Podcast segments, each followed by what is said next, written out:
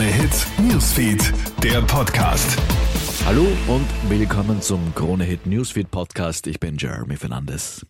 Ihren zwölfjährigen Sohn soll eine Mutter in eine Hundebox gesperrt und gequält haben. Gestern wird dieser schockierende Fall in Niederösterreich bekannt. Der Bub soll bereits letzten Herbst über Wochen von seiner eigenen Mutter misshandelt worden sein. Der Zwölfjährige wurde damals unterernährt und stark unterkühlt in kritischem Zustand ins Spital gebracht.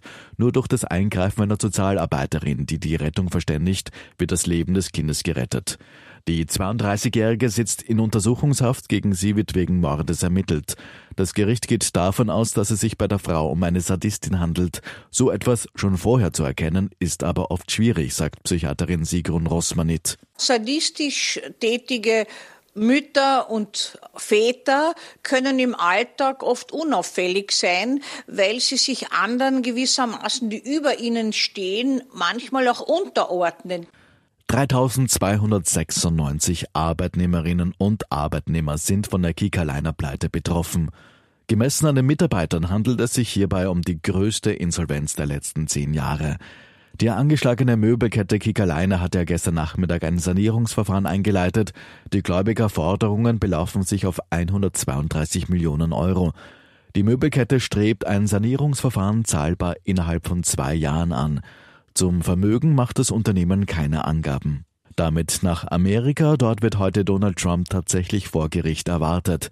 Nach der historischen Anklage gegen den ehemaligen US-Präsidenten in der Affäre um den Umgang mit geheimen Regierungsdokumenten muss Trump in Miami vor Gericht erscheinen. In der Anklageschrift werden ihm 35 Straftaten zur Last gelegt. Es ist das erste Mal, dass gegen einen ehemaligen US-Präsidenten auf Bundesebene Anklage erhoben worden ist. Und zum Schluss nochmal zu uns nach Österreich. Du bist nicht alleine, wenn du aufgrund der Teuerung kürzer treten musst. Drei von vier Menschen sind stark von der Teuerung betroffen und müssen ihre Ausgaben für Freizeitaktivitäten einschränken.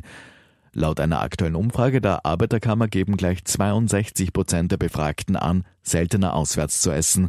Mehr als die Hälfte geht weniger ins Kino bzw. ins Theater. Außerdem suchen immer mehr Österreicherinnen und Österreicher nach günstigeren Alternativen und wechseln etwa ihre Anbieter. Ein Viertel zum Beispiel hat den Supermarkt gewechselt. Soweit ein kurzes Update aus der Kronehit Newsfeed Redaktion. Mehr Infos bekommst du natürlich laufend auf kronehit.at. Schönen Tag noch. Kronehit Newsfeed, der Podcast.